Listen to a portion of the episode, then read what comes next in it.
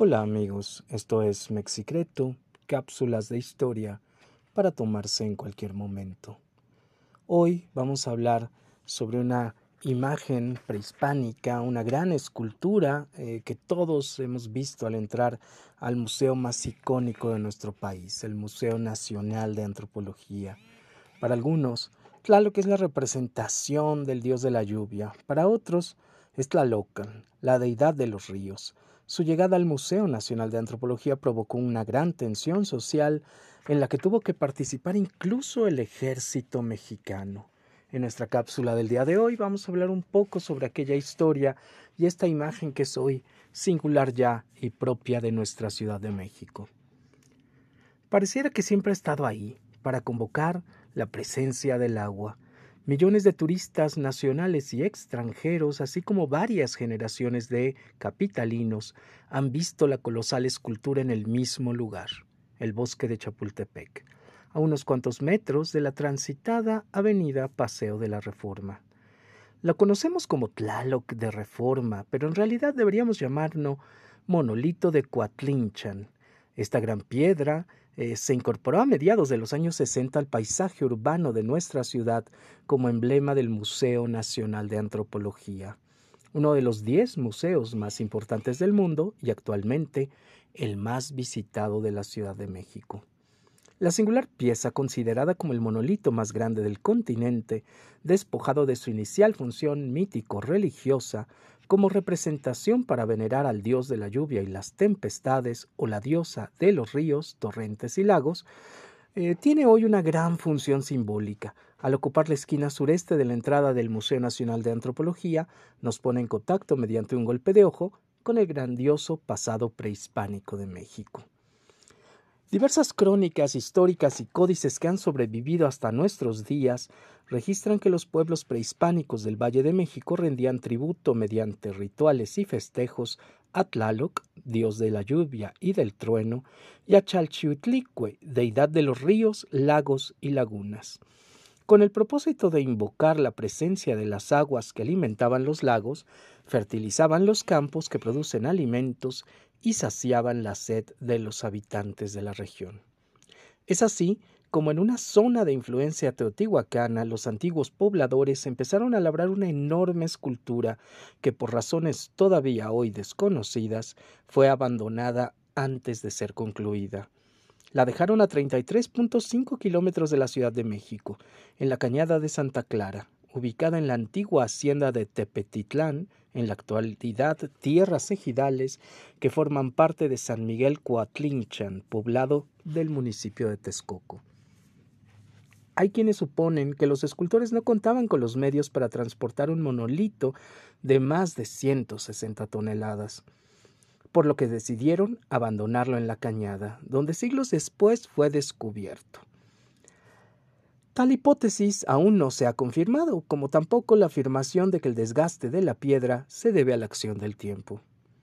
Una leyenda cuenta que tras la llegada de los españoles a las tierras de Texcoco, los habitantes de Coatlinchan, celosos de su religión, escondieron la escultura dedicada a Tlaloc en el monte.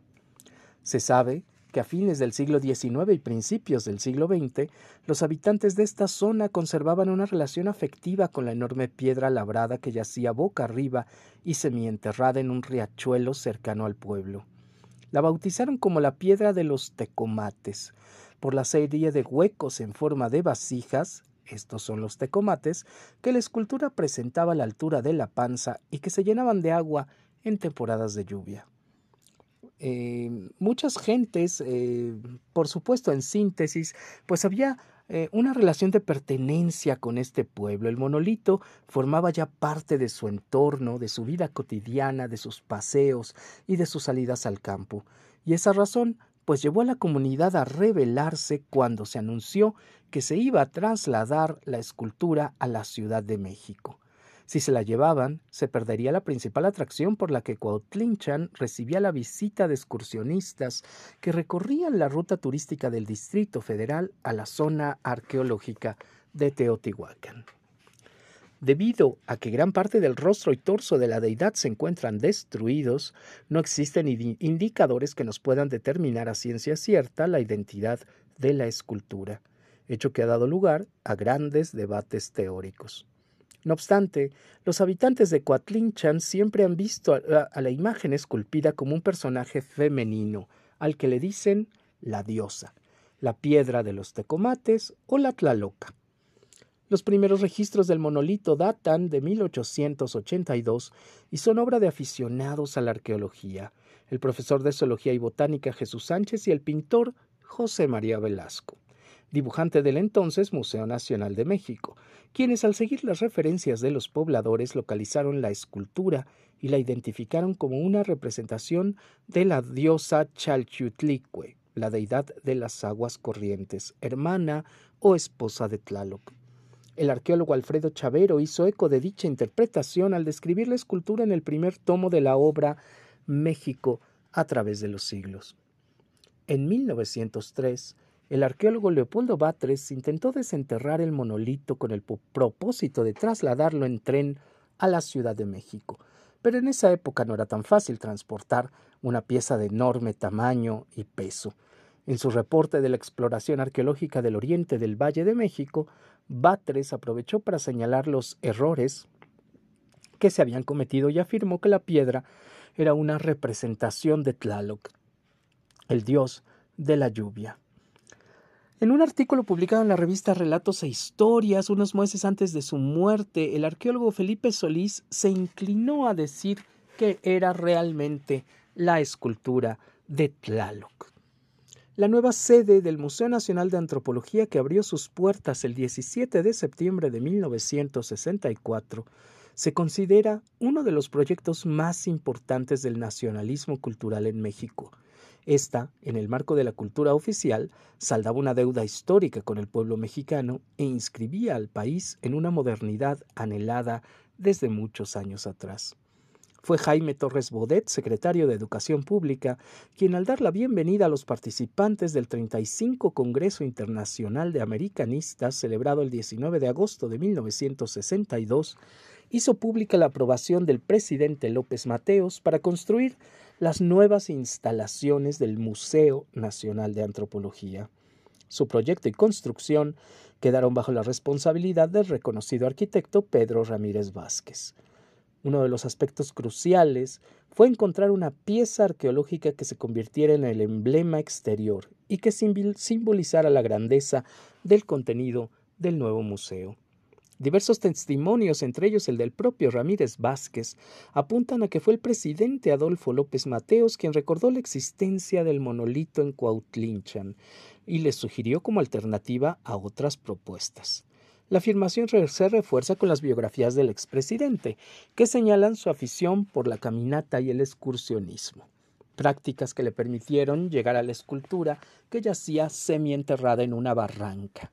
Fue así como Pedro Ramírez Vázquez encabezó y supervisó la llamada Operación Coatlinchan, que consistió en la construcción de una avanzada obra de ingeniería mexicana para trasladar a la capital del país la inmensa y pesada mole de piedra volcánica, que los habitantes del pueblo, entre comillas, donaron generosamente al museo a cambio de la construcción de una escuela, dos pozos de agua, una carretera y una clínica local promesas a medio cumplir en su momento y que dieron origen a un conflicto que llevó a los pobladores de Coatlinchan a desmantelar la plataforma, echar tierra al tanque de gasolina y ponchar las llantas del vehículo en un fallido intento por impedir el despojo de su patrimonio situación que retrasó el traslado del monolito, según el testimonio ofrecido en diversas ocasiones por la maestra Guadalupe Villarreal, primera eh, profesionista de Cuautlinchan, que hoy en día lamenta la pérdida de las tradiciones y los mitos de su pueblo.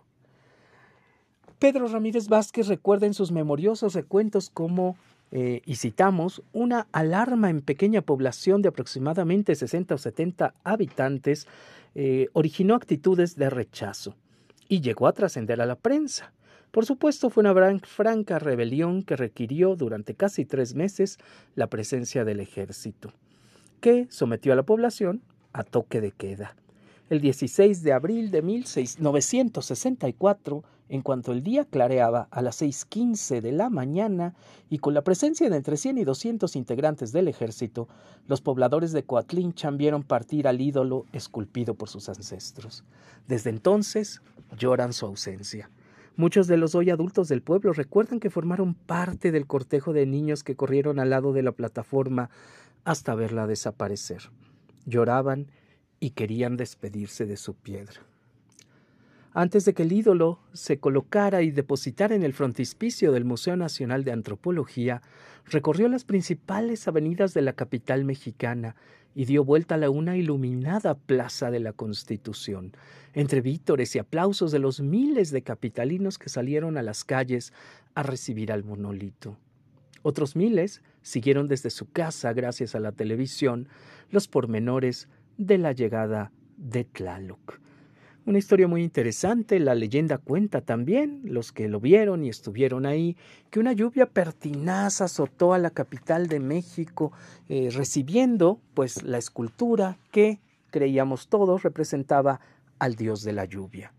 Hoy las nuevas eh, estudios e investigaciones pues afirman que su característica es femenina más que masculina, sin embargo para todos nosotros los capitalinos va a seguir siempre, siempre Tlaloc, el de Reforma. Espero que esta cápsula te haya gustado. Mi nombre es Guillermo Campos y esto es Mexicreto, cápsulas de historia para tomarse en cualquier momento.